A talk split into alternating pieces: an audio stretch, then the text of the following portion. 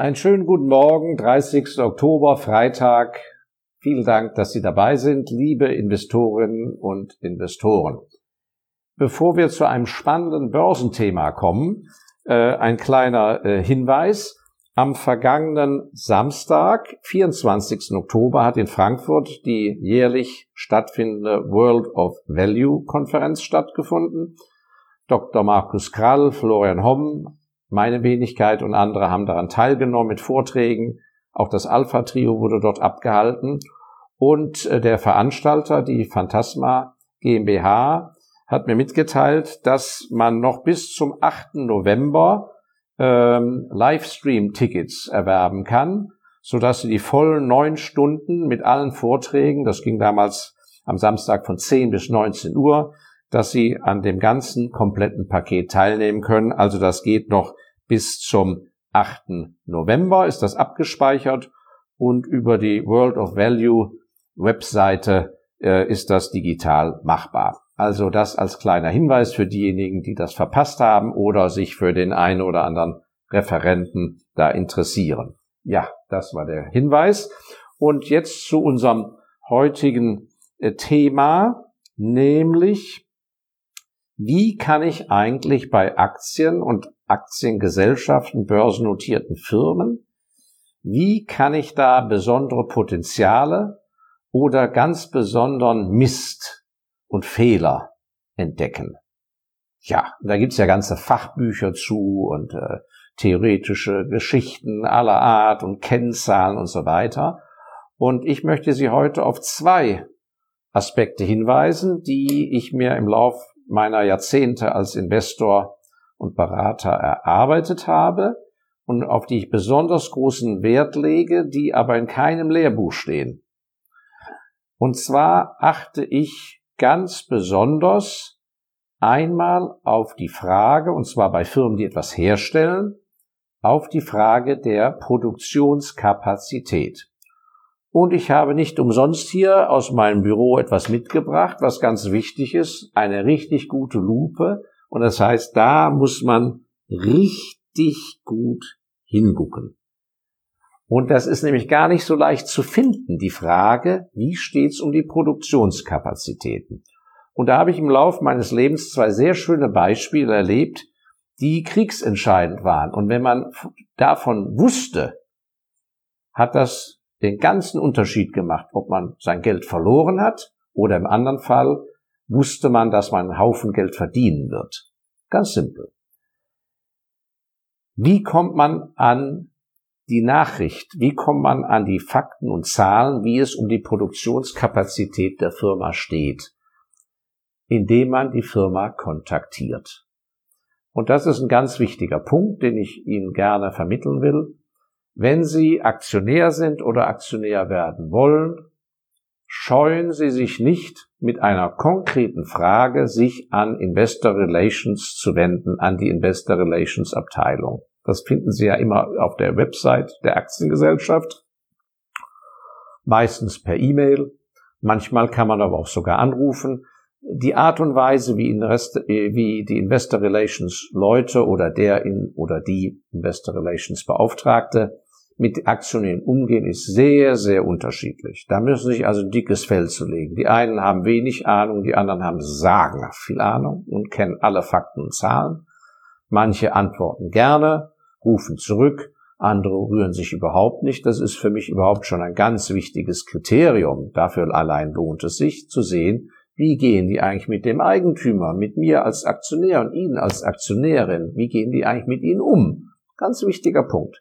Gut, und da lohnt es sich, danach zu fragen, sagen Sie mal, bei den derzeitigen Umsätzen, wir ignorieren jetzt mal besondere äh, untypische, atypische Zeiten wie Lockdown oder so etwas, das äh, blenden wir mal aus, ähm, sondern normale Jahre, dass man fragt, wie zu, in zu, bis zu welchem Grad ist denn beim derzeitigen Umsatz und derzeitigen Gewinn wie sind denn die Produktionskapazitäten ausgelastet?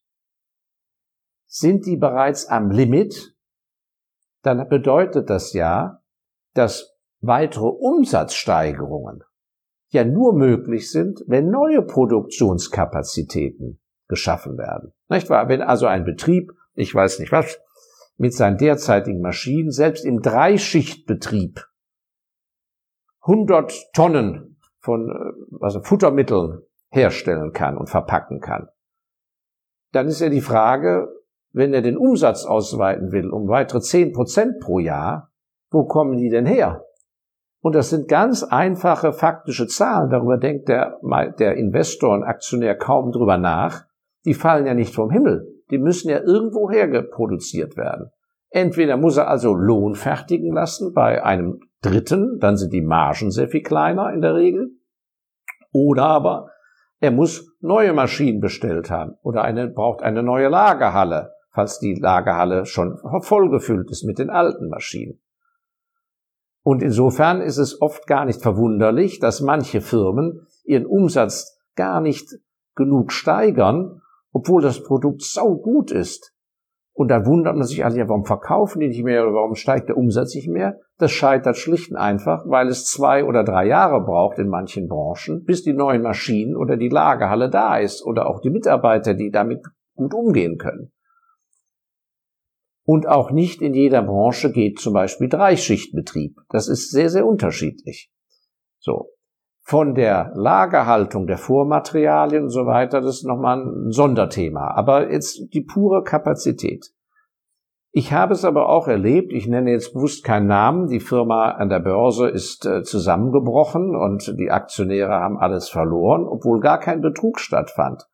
Man konnte aber schon Jahrzehnte vorher, und erinnere ich mich noch, da war ich noch ein recht junger Mann, wie ich dann ehrlich zur Hauptversammlung fuhr, und schon damals habe ich mich also mit den, mit dem, Gott sei Dank, den ganz kleinen Beträgen, wo ich mich engagiert hatte, äh, da habe ich also schon die Haare gerauft damals, weil die Firma war, stellte äh, Baumaterialien her im weitesten Sinne und war so ingenieurlastig und war so verliebt in die Technologien, die haben also Produktionskapazitäten da aufgebaut und hingestellt für eine Zukunft, also mit allerblauestem Himmel, wo ich damals schon merken konnte, diese Kapazitätsmöglichkeiten, das, was die an Maschinenpark, an Fertigungslinien, Heizöfen und so weiter, was die da hingesetzt haben, das konnte nie und nimmer in einem Menschenleben jemals voll ausgelastet werden.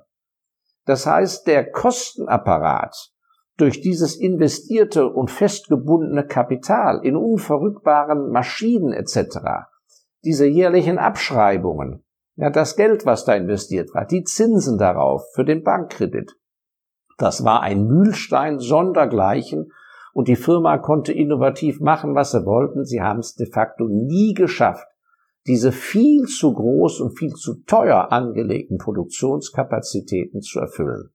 Wenn ich auf so etwas stoße, dann weiß ich eins, Hände weg, große Gefahr. Ja, große Gefahr, gerade wenn es rumpelig wird mit der Wirtschaft.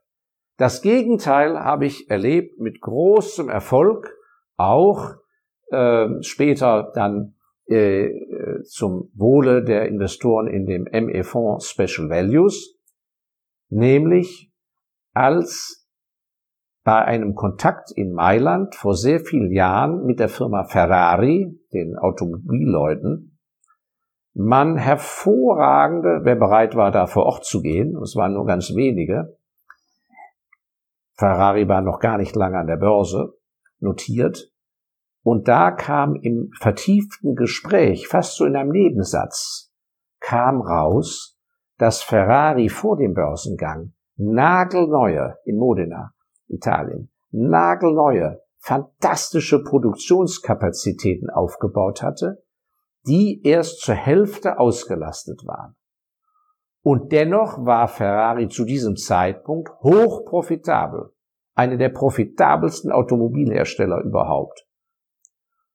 Und die Absatzzahlen für die Zukunft sahen sehr gut aus. Das Marketing war hervorragend und de facto ist Ferrari an der Börse keine Autogesellschaft, sondern eine Luxusgesellschaft. Ein, ein Luxushersteller, Hersteller von Luxusgut und gleichzeitig eine Spezialität. Und stellten damals gerade mal so 8000 Automobile im Jahr her. Als ich das hörte und die Profitabilitätsmargen mir anschaute und gleichzeitig die Geschäftsleitung gesagt hat, ja, also mit den Produktionskapazitäten haben wir in den nächsten Jahren überhaupt keinen Investitionsbedarf mehr. Es ist alles investiert und entsprechend wird über die nächsten fünf Jahre systematisch Schritt für Schritt die Bankverschuldung zurückgeführt. Und gleichzeitig war praktisch ohne eine weitere Investition es jederzeit möglich, immer mehr Ferraris herzustellen. Da wusste ich natürlich, dass wir auf eine, ja, Goldgrube, auf eine Ölquelle gestoßen waren. Denn das ist natürlich eine fantastische Situation, dass die Firma ohne weitere Investition jederzeit die neuen Modelle auf den Markt bringen kann und dennoch äh, mit modernster Technologie und dennoch, wenn der Stand bleibt, wie er jetzt ist, die Firma profitabel ist und gleichzeitig die Schulden zurückgeführt werden. Also ein ganz entscheidender Punkt zum Negativen, zum Vermeiden von Enttäuschungen, Fehlinvestments bis hin zum eigentlichen Knüller, warum manche Firmen so wunderbar profitabel expandieren können, das hängt meistens mit diesem Faktor, wie sieht es um die Produktionskapazität aus, damit zusammen. Ja, also schauen Sie genau hin und wenn es klein gedruckt wird, immer mit der Lupe. Der zweite Punkt ist der Punkt der Preisdurchsetzungsmacht. Die Firmen, die langfristig Krisen überstehen, die Firmen, die einfach schlichtweg erfolgreicher sind. Das hängt natürlich vom gesamten Paket ab. Gute Mitarbeiter, gute Standorte, zufriedene Kunden und so weiter. Aber alles nützt nichts, wenn Sie als Firma, also wenn unsere Aktiengesellschaft, in der wir unsere Aktien haben wollen, in die wir investieren wollen, wenn die nicht in der Lage sind, adäquate Preise am Markt bei ihren Kunden durchzusetzen. Wenn die Kunden in Rebellion gehen, wenn die Preise erhöht werden, wenn die Kunden sagen, nee, dann kaufen wir von jemand anders oder aber dann kaufen wir dein Produkt gar nicht mehr, sondern produzieren anders oder, oder, oder essen das nicht mehr oder trinken was anderes. Wenn das ist, dann ist das eine ganz schlechte Sache. Denn das Entscheidende ist ja, dass wenn die Kosten zur Herstellung erhöht werden, Rohstoffkosten, Betriebskosten wie Strom, Gas, Wasser, Versicherungen, Löhne und so weiter. Das muss möglichst schnell auf die Preise umgelegt werden. Und das geht nur, indem die Verkäufer antreten und sagen, lieber Kunde, Herr Meier, bei uns ist Folgendes passiert, die Rohstoffkosten sind hoch, das und jenes. Wir müssen von daher den Preis um acht Prozent erhöhen. Und wenn man das nicht kann, weil der Kunde sagt, Sie haben ja wohl einen Vogel, zahle ich nicht, und der sich das erlauben kann, das zu sagen, dann haben Sie eine ganz schwache Firma. Und es ist leider die Wahrheit. Es ist sehr verdienstvoll, auch im nicht börsennotierten Feld wie den Mittelständlern. Die aller, allermeisten Firmen haben diese Preisdurchsetzungsmacht nicht. Wenn sie Glück haben, schaffen sie es ein Jahr später, zwei Jahre später, die meisten Verkäufer haben oder das Top-Management haben überhaupt nicht den Mut und das Stehvermögen, das überhaupt einzufordern. Und die richtig guten Firmen, wenn die richtig gute Stellung haben, die erhöhen die Preise zum Wohl des gesamten Ladens, zum Wohl der Firma, zum Wohl der Mitarbeiter, dass man krisenresistent wird, dass man mehr Marketing machen kann, mehr Forschung und Entwicklung, erhöhen die Preise nicht einfach nur wie die Kosten gestiegen sind, sondern erhöhen die Marge generell, damit die Firma mehr Widerstandskraft hat und wir als Aktionäre auch mehr verdienen.